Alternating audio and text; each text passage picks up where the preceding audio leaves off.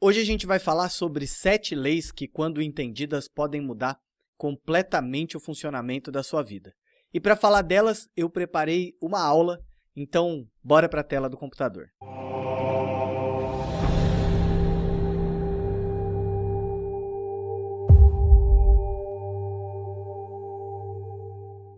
E a primeira coisa que a gente precisa saber é que essas leis estão diretamente relacionadas com um sábio egípcio do qual não se tem muitas confirmações históricas sobre a sua vida, sendo que existe inclusive uma teoria que diz que não se trata apenas de um sábio, mas sim de um conjunto de sábios. Mas essa informação para nós, ela é na verdade irrelevante, já que nós nos preocupamos aqui na Gold em contemplar a obra, como eu sempre digo, e não o autor, ou seja, entrar nessa discussão sobre se a pessoa de Hermes Trismegisto existiu ou não, escreveu isso ou não, não é muito a nossa vibe. O que importa para nós aqui é entender os conceitos e aplicar esses conceitos na nossa vida prática. E existem cerca de 35 obras atribuídas a Hermes Trismegisto, e é inclusive por ele ter sido o criador da primeira escola de mistérios do Egito, que nós usamos hoje o termo hermeticamente fechado. Sabe quando você pega um pote, ele, ele é completamente vedado, aí você fala, ah, esse pote ele está hermeticamente fechado. Isso porque o conhecimento hermético era algo fechado, era algo restrito apenas aos iniciados dessas escolas.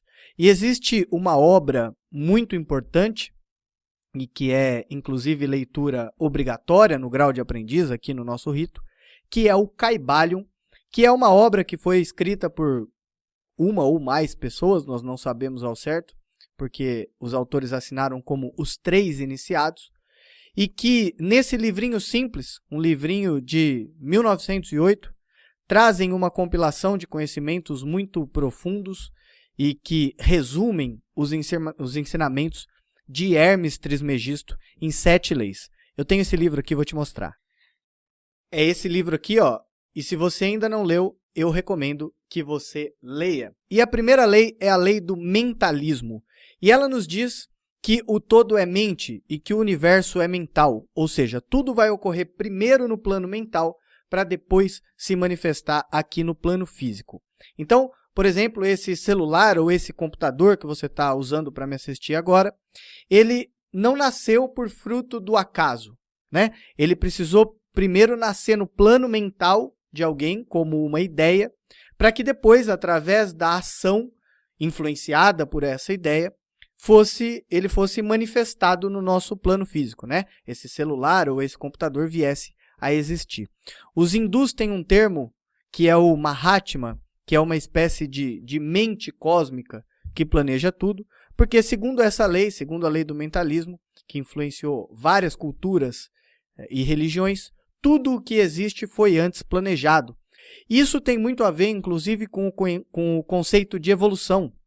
Né? Evoluir vem de evolvere, do latim, que significa desenrolar. E esse desenrolar tem a ver com, com antigos rolos de papiros, que eram aqueles papéis antigos feitos, por exemplo, no Antigo Egito, onde eram criados os planos de construção e as leis, eh, nos dizendo, então, que evoluir significa se debruçar sobre o entendimento desses planos da mente cósmica universal. Né? Então, evoluir nada mais seria do que desenrolar os papiros escritos pelo grande arquiteto do universo e entender qual é o planejamento para conseguir entender qual é o funcionamento da vida prática.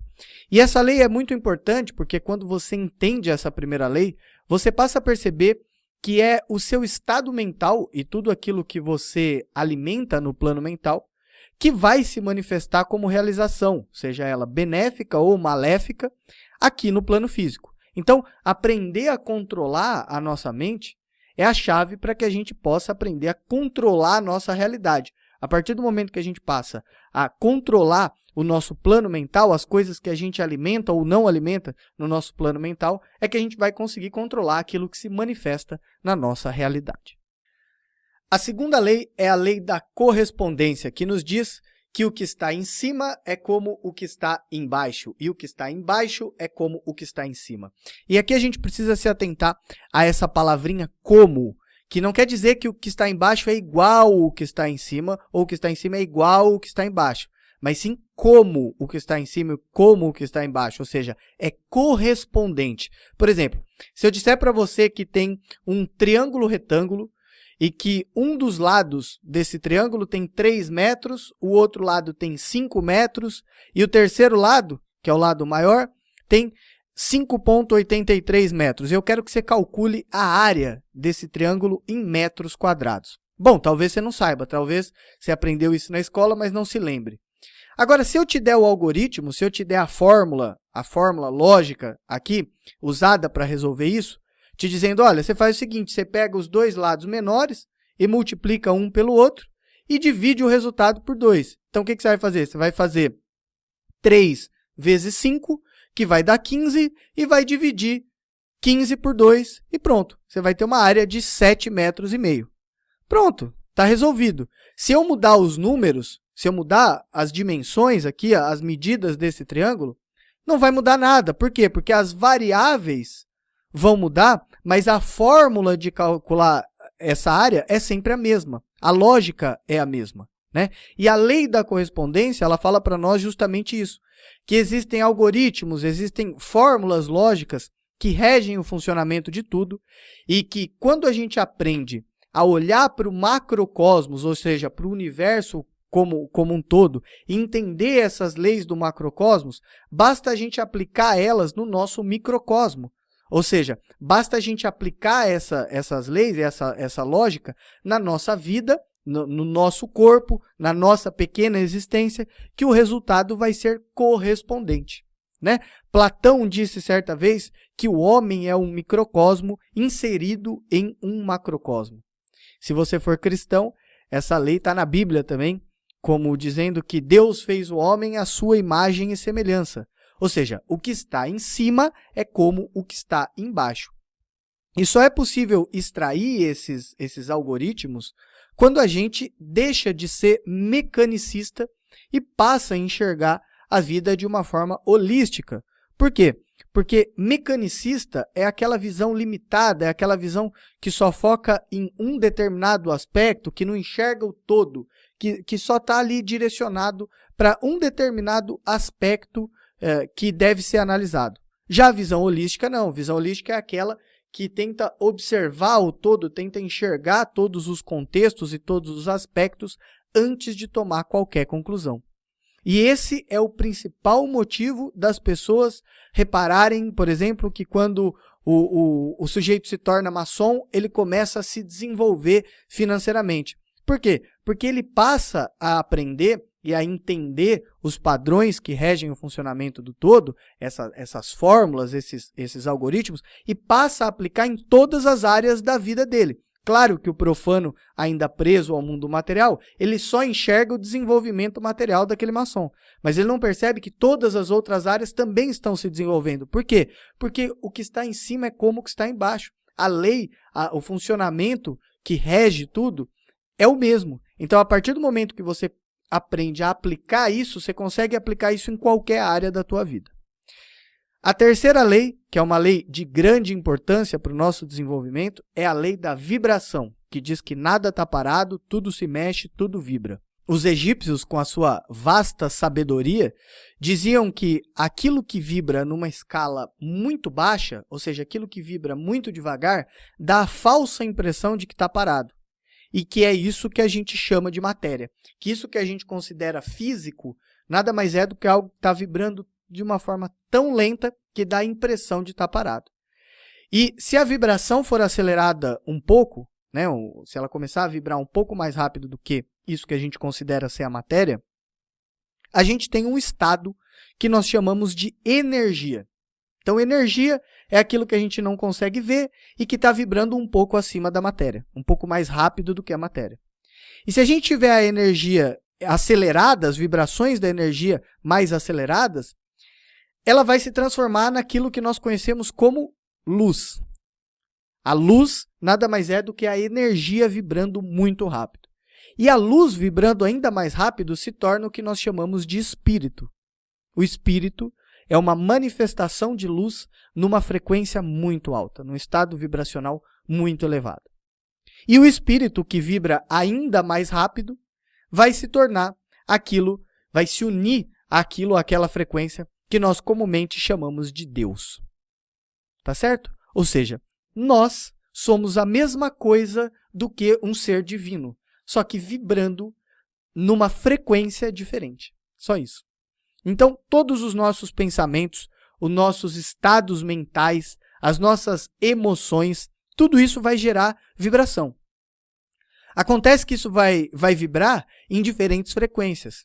E é por isso que a gente consegue medir a evolução, por exemplo, de uma dada sociedade pela depuração das afinidades, pela depuração dos gostos dos indivíduos que compõem essa sociedade. Então, tudo aquilo que você gosta tem a ver com o teu estado vibracional. É por isso que é normal você ver que aqueles é, que começam a evoluir, começam a se dedicar à evolução, deixam de gostar das músicas que gostavam antes, deixam de sentir afinidade pelas companhias que, que sentiam antes, né? deixam de, de executar determinadas práticas e até mesmo muitas vezes mudar o paladar. Por quê? Porque o estado vibracional mudou. E junto mudou a afinidade, mudou a sintonia que aquele indivíduo tinha com as coisas. Então, muito cuidado com aquele tchu tchá tchá tchu tchu tchá, porque ele pode ser gostosinho de ouvir numa festa, num churrasco, não sei onde, mas ele acaba produzindo em você um estado vibracional que vai te levar para um, um, um plano extremamente primitivo, atraindo situações, pessoas, né, estados vibracionais que vão acabar combinando com esse estado primitivo. Depois, não adianta reclamar, tá? A quarta lei é a lei da polaridade. A lei da polaridade vai nos dizer que tudo é duplo, tudo tem dois polos, tudo tem seu par de opostos e que os extremos se tocam e que todas as verdades, na verdade, são meias verdades e que todos os paradoxos podem ser reconciliados. E essa lei nos mostra que os opostos, eles são idênticos em natureza e diferentes em grau, né? Então, por exemplo, eh, se eu pegar aqui esse, esse controle do, do ar-condicionado. Ele vai do 18, mais ou menos, até, acho que do 18 até o 28. Então, onde é que começa o quente e onde é que termina o frio? Não tem como a gente definir isso de uma forma objetiva. Né? Por quê? Porque isso vai ser relativo. O, o, o quente e o frio, eles são fenômenos da mesma natureza, que é, no caso, a temperatura, mas diferentes em grau os graus de temperatura vão ser diferentes. Então, a temperatura quente ou fria, ela tem a mesma natureza, só que em graus diferentes que podem ser alterados e que vão, obviamente, gerar a nossa percepção, a nossa reação em relação àquilo. E essa lei ela é valiosíssima para nós, valiosíssima, porque através dela a gente consegue entender que é possível transformar uma coisa em outra, desde que elas sejam da mesma natureza, né? Por quê? Porque a gente vai aprender a pegar duas coisas de mesma natureza e alterar o grau delas, transformando uma coisa em outra. Por exemplo, eu não posso transformar preguiça em amor. Por quê? Porque preguiça e amor são sentimentos de natureza distinta. São sentimentos de natureza diferente, não é isso? Mas eu posso, por exemplo, transformar a preguiça em força de vontade. Eu posso transformar o ódio em amor, desde que eu aprenda a transformar o grau daquele objeto de mesma natureza. Essa transmutação, essa transformação de grau é inclusive o objetivo máximo de uma área do esoterismo chamada alquimia, que, que foi totalmente camuflada na Idade Média. Né? Então, se você for pesquisar no Google, agora você vai ver que os alquimistas eles, eles foram pessoas que tentavam transformar o chumbo em ouro. Claro, né, que isso é um disfarce metafórico, essa é uma visão exotérica, exterior, né, metafórica da, da realidade. Porque o que os alquimistas é, é, faziam, e daí criaram essa camuflagem para não ir parar na, na fogueira da Inquisição, era, na verdade, a transmutação do estado de espírito transformar chumbo em ouro nada mais é do que uma maneira para transformar os estados brutos da natureza humana em estados valiosos e reluzentes da evolução intelectual e, por consequência, espiritual. Né?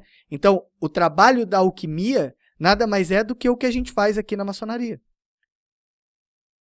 A gente, a gente aplica a lei da polaridade constantemente aqui na maçonaria, no que nós chamamos de transformar a pedra bruta em pedra polida, ou seja, remover as arestas das imperfeições, transmutando-as em virtudes. Então, o que, que a gente está fazendo? A gente está pegando a pedra, que é da mesma natureza, a pedra bruta e a pedra polida, o diamante são da mesma natureza, só que em graus diferentes. É exatamente isso que a gente faz aqui. Né?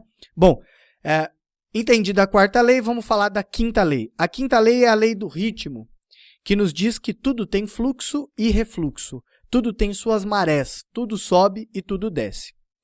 Quem trabalha com algum ativo financeiro, quem analisa gráficos, tendências, etc., vai conseguir entender essa lei com mais facilidade.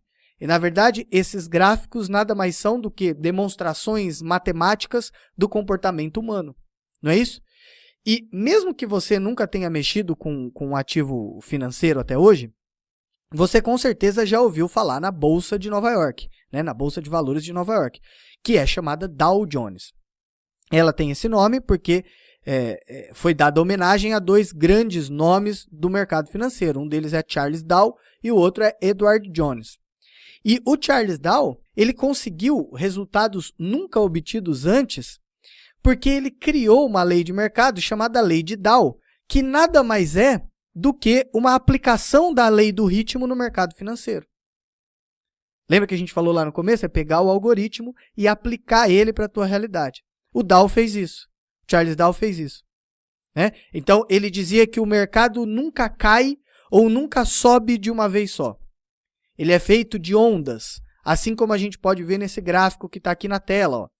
Não existe uma queda constante. Nesse outro aqui não existe uma subida constante. Nunca existe uma linha reta, algo que só sobe ou que só desce. Sempre há movimentos, que são chamados no mercado financeiro de movimentos de correção, que mesmo numa linha de tendência de alta, ele vai ter as correções, ele vai ter uma baixadinha ali. Né? O nosso coração, o nosso pulmão, nossos órgãos sexuais, nossas emoções, a nossa realidade o surgimento do universo, tudo está em constante fluxo e refluxo. Isso precisa ser entendido. Por quê? Porque quando você aprende a dominar essa lei, nenhuma crise mais vai te abalar. Por quê? Porque você vai entender que não existe tempestade que dure para sempre. Por mais longa que ela seja, uma hora ela vai acabar. Existem períodos de fluxo e existem períodos de refluxo. Ah, Lucas, então quer dizer que o crescimento que eu estou vivendo na minha vida agora vai acabar? Não, não quer dizer que ele vai acabar. Quer dizer que ele vai provavelmente ter um período de correção, onde isso vai diminuir, mas se você mantiver uma boa estratégia, mantiver calma nessa hora da correção e entender que isso é só uma fase, a tendência de crescimento vai se manter. Ou seja, vai subir, vai dar uma caidinha e se você entender que essa caidinha faz parte da correção, volta a subir de novo. Vai voltar a melhorar. E algo muito importante nessa lei também é que ela nos diz que a, a medida do movimento à esquerda é, o, é a medida do movimento à direita, ou vice-versa. O que quer dizer isso? Lembra que quando a gente era pequeno, os nossos avós ou os nossos pais falavam que quando começava muita euforia, reunia ali os primos e tal, começava muita gritaria, logo isso ia dar em choro? E era verdade, né? Sempre acontecia. Por quê? Porque pensa num pêndulo. Se eu colocar ele um pouco além do centro, então se eu tirar ali o pêndulo um pouquinho do centro, ele vai se deslocar só um pouquinho para o lado de lá. Então, se eu puxar o pêndulo para cá e soltar, ele vai se deslocar só um pouquinho para o lado de lá. Se eu pegar um pêndulo e puxar ele muito, deslocar ele aqui bastante, quando eu soltar, ele vai se deslocar bastante para o outro lado. Né? Então, na prática, toda atitude, todo relacionamento, toda atividade que for muito exacerbada, muito intensa, muito forçada, ela vai se deslocar uma hora ou outra para o extremo oposto.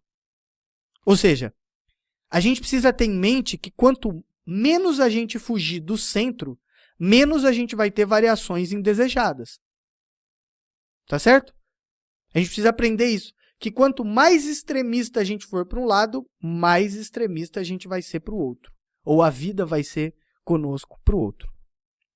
Isso acho que é fundamental para ser entendido na, na quinta lei. A sexta lei é a lei da causa e efeito, que nos diz que toda causa tem um efeito e que todo efeito tem sua causa. Os hindus chamam isso de karma, os cristãos vão chamar isso de pecado, e a mecânica quântica vai chamar isso de lei do retorno.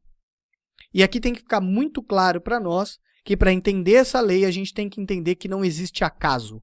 O acaso é só um conjunto de leis desconhecidas por nós.